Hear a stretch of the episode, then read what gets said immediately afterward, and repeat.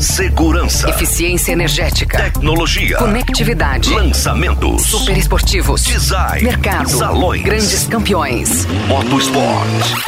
Os principais lançamentos do mercado automotivo. Começa agora. Máquinas na Pan, com Nilson César e Alex Rufo. I just wanna feel good Olá, meus amigos! Estamos começando mais um Máquinas na Pan para você. Verão chegando, último mês do ano, os pilotos já tirando o pé do acelerador, entrando em férias. Mas aqui no Máquinas na Pan, continuamos acelerando forte com super esportivos da Mercedes no circuito Capuava, no interior de São Paulo. E no sala de imprensa desta semana, um engenheiro especialista em motores que atualmente cobre os lançamentos da indústria automotiva. Vai fazer aqui uma análise bem completa sobre eficiência energética, motores turbo e aspirados e muito mais, meu amigo.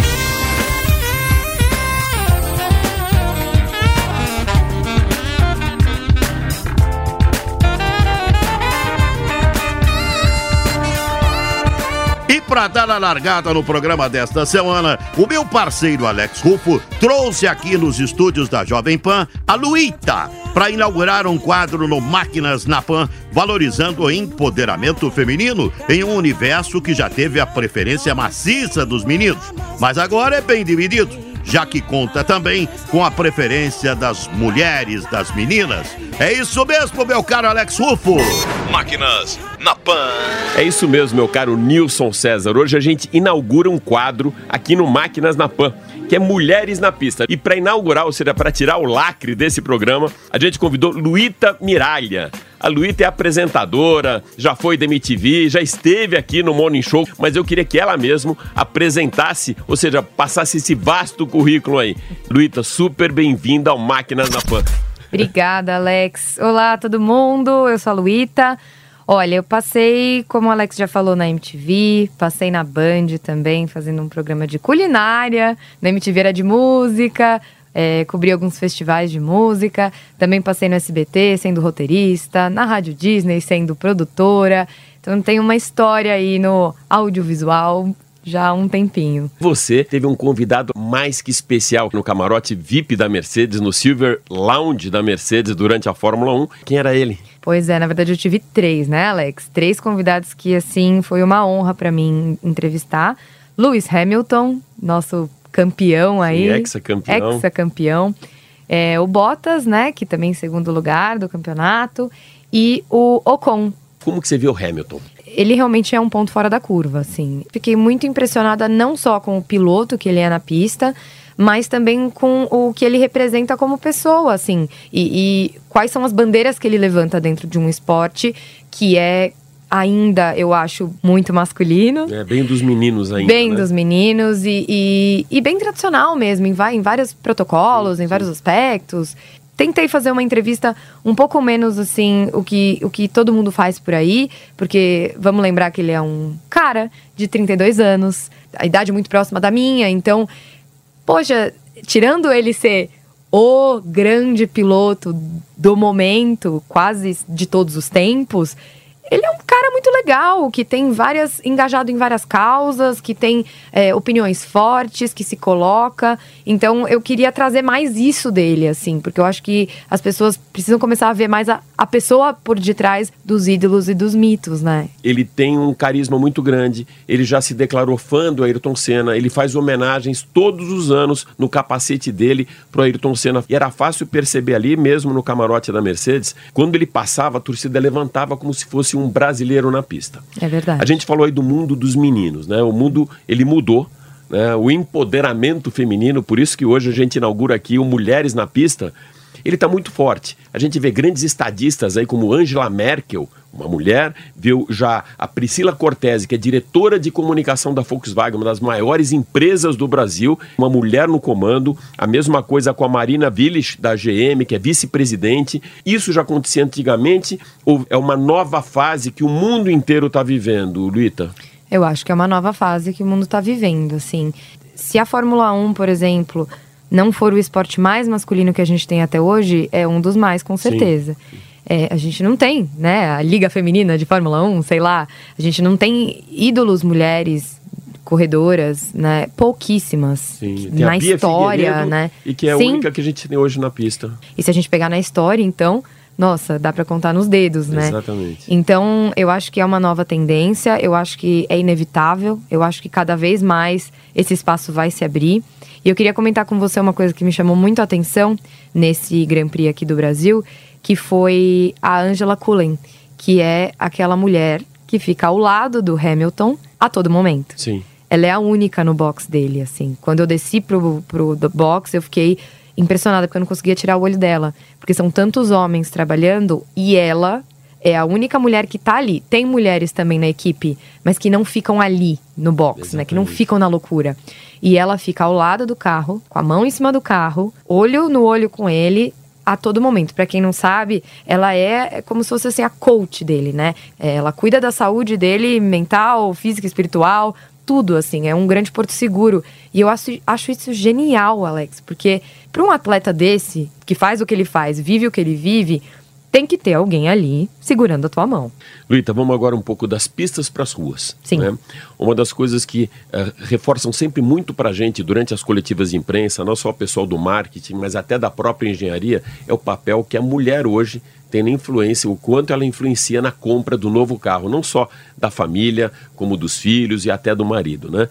Esse estudo mostra que 42% dos carros que tem na garagem da casa da família tem influência direta da mulher, 70% da escolha do carro do casal é da mulher e 80% no geral. É um número muito grande. Como que é essa história com você? Como funciona isso? Quem escolhe o carro? É, não, é marav- esses números são maravilhosos e eu acho que fazem todo sentido mesmo, né? É como se, de um modo geral, né, generalizando um pouco, os homens é, são apaixonados por carro, mais que as mulheres. E as mulheres amam coisas tipo bolsa, sapato, nana. Então a sensação que dá é que aquela paixão que a gente tem na hora de comprar um sapato e uma bolsa é que o homem tem de comprar um carro. Porém, o investimento é um pouco mais alto, Sim. né? do que uma bolsa, um sapato. Então, é, é muito engraçado ver que os homens, eles de fato ficam menos conscientes, essa é a impressão que eu tenho, na hora de, de fazer essa compra. Então, eu acho que a mulher tem esse papel de estar lá do lado para de fato reparar em todos os detalhes. Na hora de escolher entre um SUV e um carro esportivo, acho que o homem, a maioria dos homens, não teria dúvidas, né? Esportivo, Vai claro. pro esportivo. Agora as mulheres já vêm falando, poxa, mas a gente tem filhos, a gente quer A compra viajar. é mais racional. A né? compra é mais racional e, e mais preocupada nos detalhes, né? Detalhes internos do carro. E também na parte financeira, né? En- Entre sedã, compacto, super esportivo, SUV, qual que é a tua preferência, Luíta? Olha, Alex, no geral, sempre foi o SUV, porque eu acho bonito. Tem uma elegância ao mesmo tempo que tem um poder, assim. Só que eu andei mudando um pouco a minha, o meu posicionamento de vida recentemente e eu tô tentando me livrar dos espaços desnecessários que a gente ocupa no mundo, sabe assim? Eu, jovem, sozinha ainda não tenho filhos, tenho no máximo minha cachorrinha para transportar, eu não preciso de um carro grande. Então eu tô hoje apostando nos pequenininhos, nos econômicos e compactos. Você teria um carro elétrico? Teria. Curte esse conceito? Super, eu também acho que isso é maravilhoso, porque daí a gente alia ainda uma energia limpa, né? A gente alinha um, um propósito de vida, né? E vira uma coisa que você tá fazendo, inclusive, um bem pro meio ambiente. Então eu super teria, acho maravilhoso. Acho interessante aí, acho que a gente vai ver coisas incríveis. Eu tava, essa semana eu, eu participei de um, o Case, que é um evento de startups, o maior da América Latina.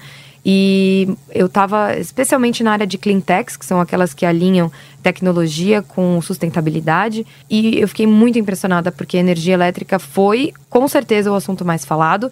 E a gente vai ver aí aviões elétricos, carros elétricos e tudo que a gente pode imaginar. Então é. Temos que É, a se que abrir é- para isso. É verdade, eu acho que é um caminho que não tem volta. Agora eu vou na outra direção. Uhum. Vou numa direção dos super esportivos pra gente fechar com chave de ouro aqui Ótimo. a sua participação e o Mulheres na Pista. Então tem que colocar um carro na pista. Eu vou te dar cinco carros para você escolher qual seria a sua super máquina e depois quero saber o porquê. A Lamborghini Aventador, a Ferrari FF, vou até dar o preço deles para você, Luíta. Tá. A Lamborghini Aventador 4.7 milhões, a Ferrari FF 3.9, o Aston Martin Vanquish V12 2.6, Porsche 911 e a Ferrari Califórnia. Dessas marcas, Ferrari, Porsche, eh, Lamborghini, Aston Martin, qual a tua predileta? Olha, eu já achava o Aston Martin incrível por conta do que ele representa. Eu acho que é uma marca cool, eu acho que é, é estiloso, sabe? Mais do que os outros. Ferrari, para mim, é 100% masculino, não me identifico. e a, o Porsche, eu acho que é muito feminino, é uma coisa que toma o coração das mulheres. Mas o Aston Martin, para mim, é demais. E agora que eu descobri que ele tem o preço mais baixo desses, então, juntou o útil ao Acessível, agradável. né? Só 2 milhões. Esse Só é- 2 esse É bem milhões. mais tranquilo que Acho na que é garagem de nesse que casa. eu né? investiria. Bom, fechamos com chave de ouro. Luíta, foi um prazer receber você aqui no estúdio da Jovem Pan e principalmente tirando o lacre desse novo quadro. Você passa a ser a madrinha do nosso programa, né? Mulheres na Pista. Isso. Luíta, super obrigado por participar com a gente no Máquinas na Pan. Foi um prazer, muito obrigado pelo convite, Alex. E um sucesso para você aqui com esse novo quadro, que é muito importante, muito legal. Obrigada por ter me convidado. Valeu, obrigado. Que legal, Alex. A escolha da Luíta é a mesma de Bond, né? James Bond, o Aston Martin Vanquish V12. Olha só a ficha técnica dessa máquina, meu amigo. O motor é um V12 6.0, tem 460 cavalos de potência. É equipado com câmbio automático de 8 velocidades, que pode ter as marchas trocadas através das mesmas borboletas que ficam atrás do volante na Fórmula 1. A suspensão tem regulagem para três posições que podem deixar o carro bem mais no chão, para otimizar a performance, tirando o máximo do projeto aerodinâmico dessa máquina, que vai de 0 a 100 em apenas 3,5 segundos. Atinge a velocidade máxima de 323 km por hora. Tem freios a disco nas quatro rodas de carbono cerâmica e foi lançado no filme Die Another Day. Gostou da, da pronúncia, meu caro Alex? Da franquia 007. E como o Alex comentou, custa uma bagatela.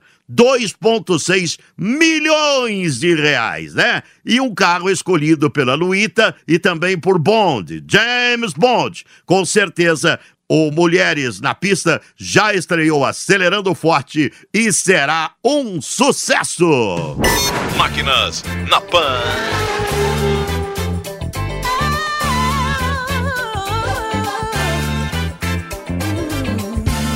Meu caro Alex Rufo, fiquei sabendo que o Máquinas da Pan ganhou um presente de Natal antecipado e você não compartilhou comigo, hein? Os roncos dos motores te denunciaram, meu amigo. Você está testando sete super máquinas em uma pista de corrida e não me chamou nem pra ficar no banco de passageiro, hein?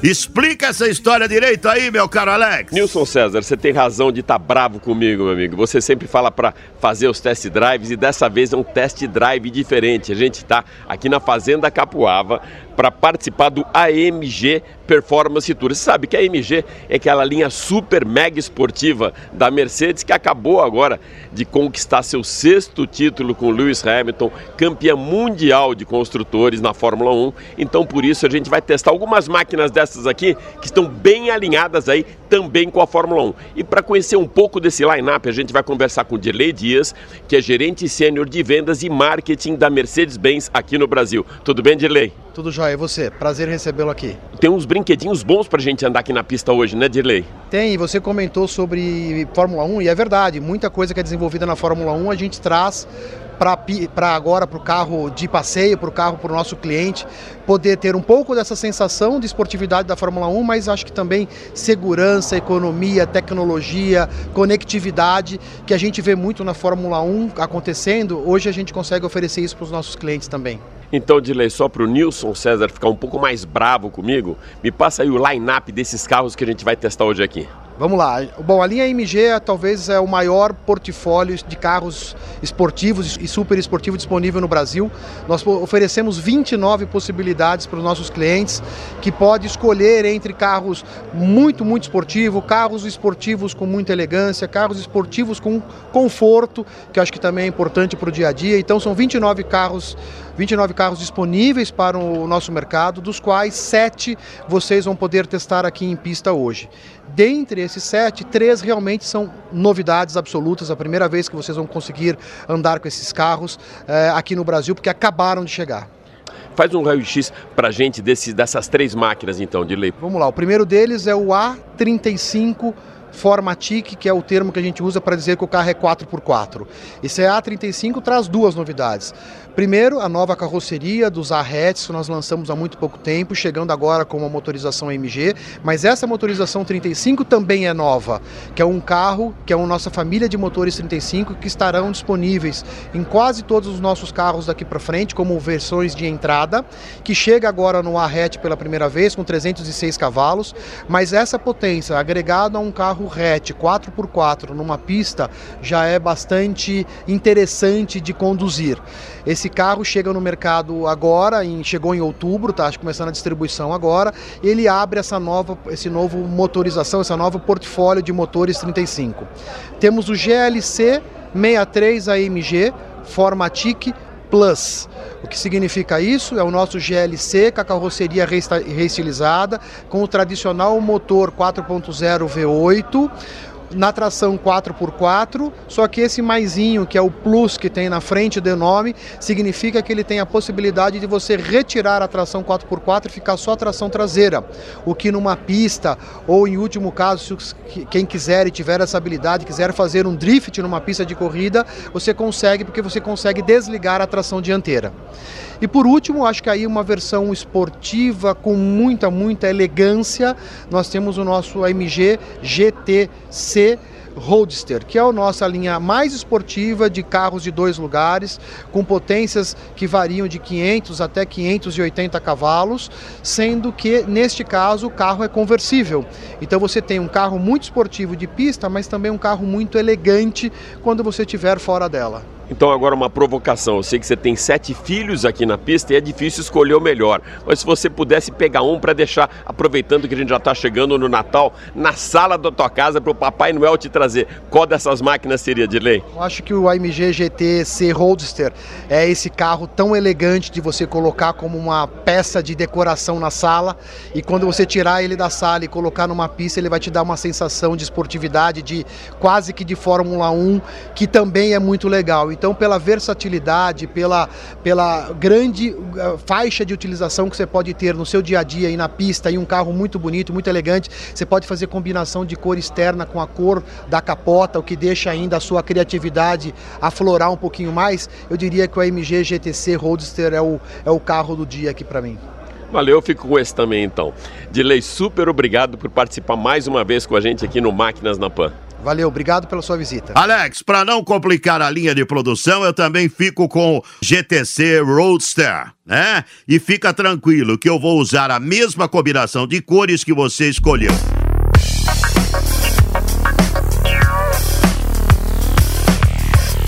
E agora, Alex, já chegou a hora de darmos um Power Boost com aquela aula sobre motores. Isso mesmo, meu caro Nilson César. Agora nós vamos dar um power boost aqui. Não existe na, na Fórmula 1 aquele power que você dá na reta, DRS, utilização de mais motor, é o que a gente vai fazer agora no Máquinas na Pan com o Henrique Pereira, que é um cara que ele só tem 27 anos como engenheiro, foi engenheiro da GM e agora está com meu querido amigo Tarcísio no Mecânica Online. Vamos aí tentar esclarecer as suas dúvidas. Eficiência energética. Há 27 anos ou um pouco mais que você estava lá na GM, já se falava disso? É, quando você fala de eficiência energética, você está falando de consumo de combustível. Logicamente, sempre houve essa preocupação, não na época dos Opalas seis cilindros, entre Sim. outros. Mas de certo tempo para cá, sem, sem dúvida, nós estamos falando de eficiência que está muito ligada a emissões de poluente. Então, digamos assim, quanto menos você consome, menos você polui. E você tem leis de, de, emissões que te obrigam a reduzir a quantidade de gases lançados à atmosfera. Isso já vem da Europa. A Europa olha para as emissões como redução de CO.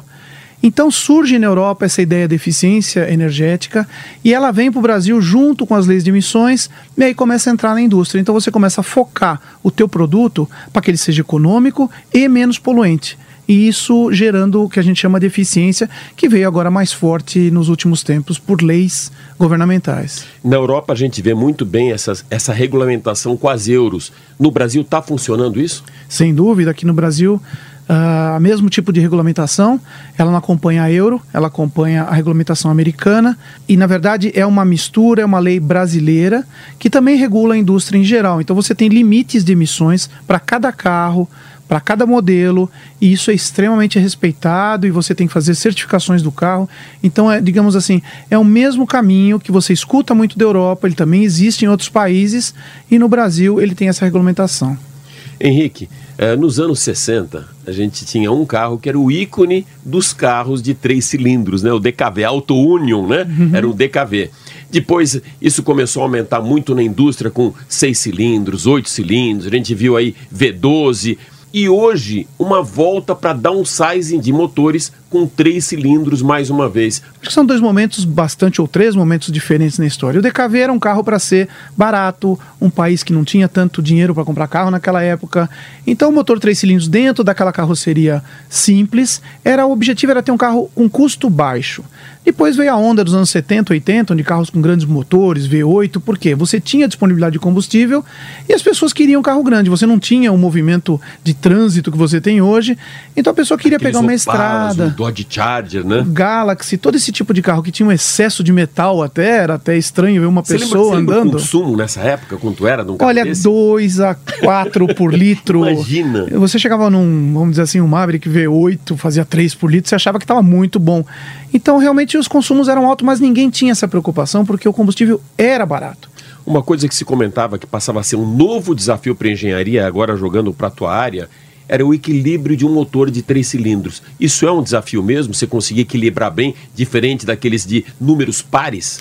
É, os números pares sempre foram mais fáceis de serem equilibrados, porque você tem a combustão e a explosão ocorrendo ao mesmo tempo, então você consegue balancear. Embora existam até motores de quatro cilindros terrivelmente desbalanceados, mas o três cilindros traz essa preocupação. Quando você entra no número ímpar, você tem a combustão não ocorrendo nos mesmos momentos, então ele acaba tendo muita vibração. Isso foi realmente um desafio que hoje está vencido de formas diferentes pela indústria, alguns com os eixos compensadores, outros com polias fora de centro, enfim, de várias formas eles foram acertando e esses motores pararam de ter essa vibração que a gente tanto fala. Você pode andar em carros três cilindros hoje e às vezes você nem sabe que motor que você está falando lá dentro. É, turbo. Uh, quando era moleque, a gente falava de motor turbo, era que ele dá uma envenenada no carro, né? Era o carro mexido o turbo. Esse conceito mudou. Hoje o turbo, na verdade, ele trabalha também para eficiência energética, né? Sim, o turbo sempre foi um sinônimo de potência. Então lá atrás, como você conseguia mais potência, tanto em carros esportivos ou carro tipo Fórmula 1, então você colocava uma turbina em cima de um motor e você tinha tirava dele toda uma potência, todo um torque muito acima do que ele daria sendo aspirado. E essa imagem ela veio para as ruas trazendo sempre os carros mais esportivos como sendo os turbinados.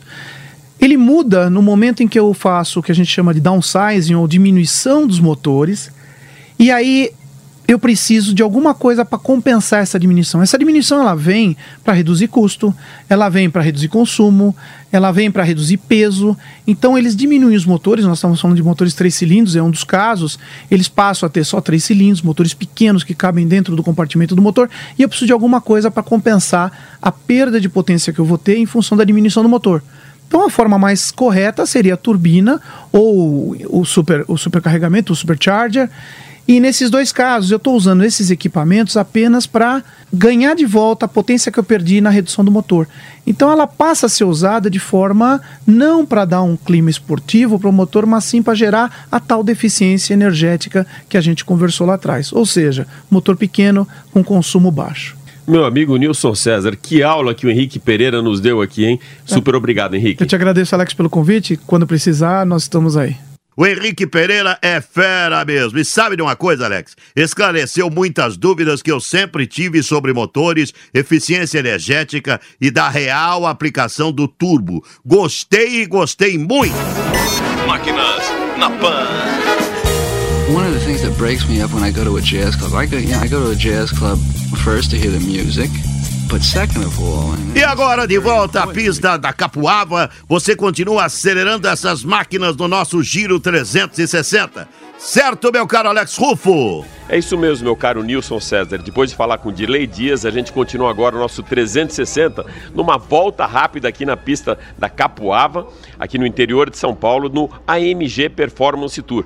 E a gente vai conversar com um milênio, ele já deu uma aula de milênio pra gente aqui no Máquinas na Pan, e agora Evandro Bastos, que é o gerente de marketing de produto da Mercedes-Benz do Brasil, vai falar um pouquinho da importância da AMG quando a gente fala MG, já remete logo à potência, a luxo, a glamour, mas eu quero que ele explique pra gente, faça um raio-x nessa marca AMG. Vamos lá. AMG, muito bem apresentado, Alex, porque a, a performance está no DNA da marca Mercedes AMG. Uma marca criada há 52 anos, que começou montando o motor, preparando o motor para os carros AMG em pista. E agora a gente está com 29 versões sendo vendidas no mercado brasileiro. É, no evento aqui na Capoava com sete versões, é a primeira vez que a gente tem todas as motorizações para serem testadas em pista. Com o posicionamento da marca, a gente tem que evoluir. A evolução está muito atrelada, inovação e tudo mais, a, ao que a gente vê hoje da marca AMG. O que significa isso? A gente tinha a base dos carros Mercedes e os clientes querendo mais potência, querendo mais velocidade, mais performance.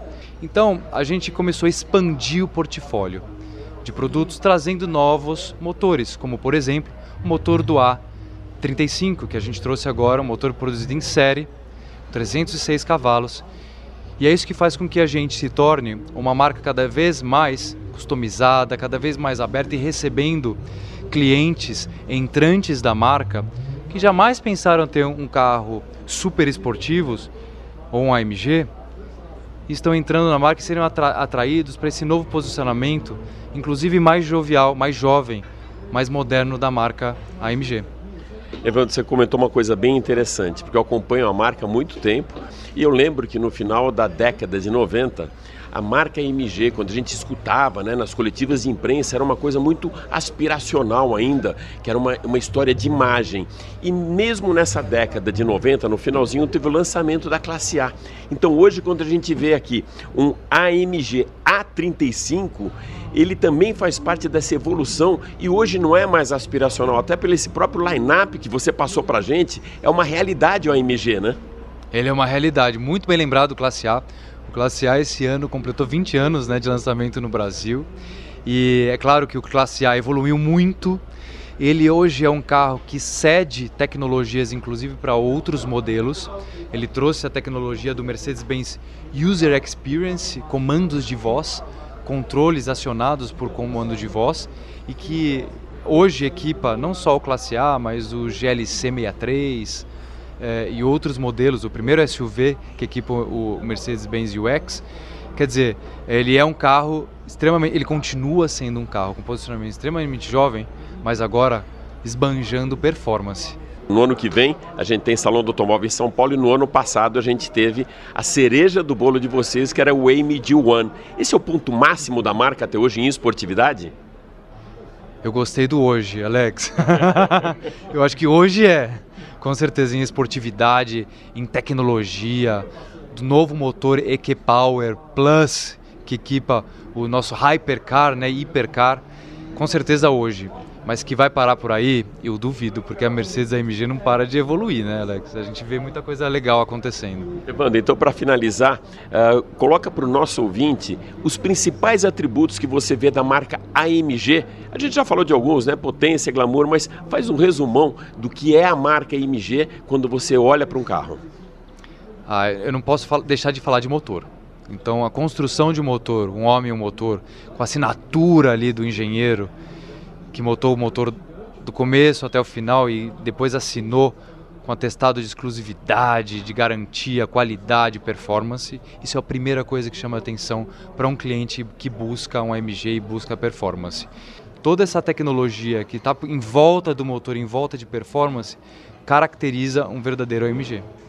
Legal, a gente conversou com o Evandro Bastos, gerente de marketing de produto da Mercedes-Benz do Brasil, que mais uma vez trouxe toda essa jovialidade e tecnologia aqui para o Máquinas na Pan. Super obrigado, Evandro. Eu que agradeço mais uma vez, Alex. Máquinas na Pan.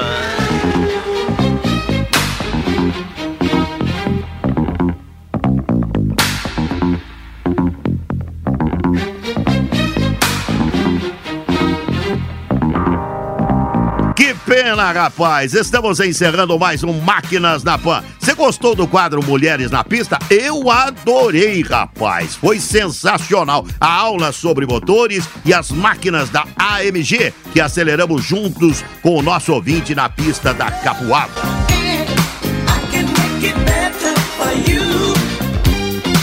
Gente, ponto final. Mais um Máquinas da Pan se encerra neste instante e os senhores continuam aqui com a programação da Jovem Pan. Grande abraço, meus amigos. Máquinas na Pan.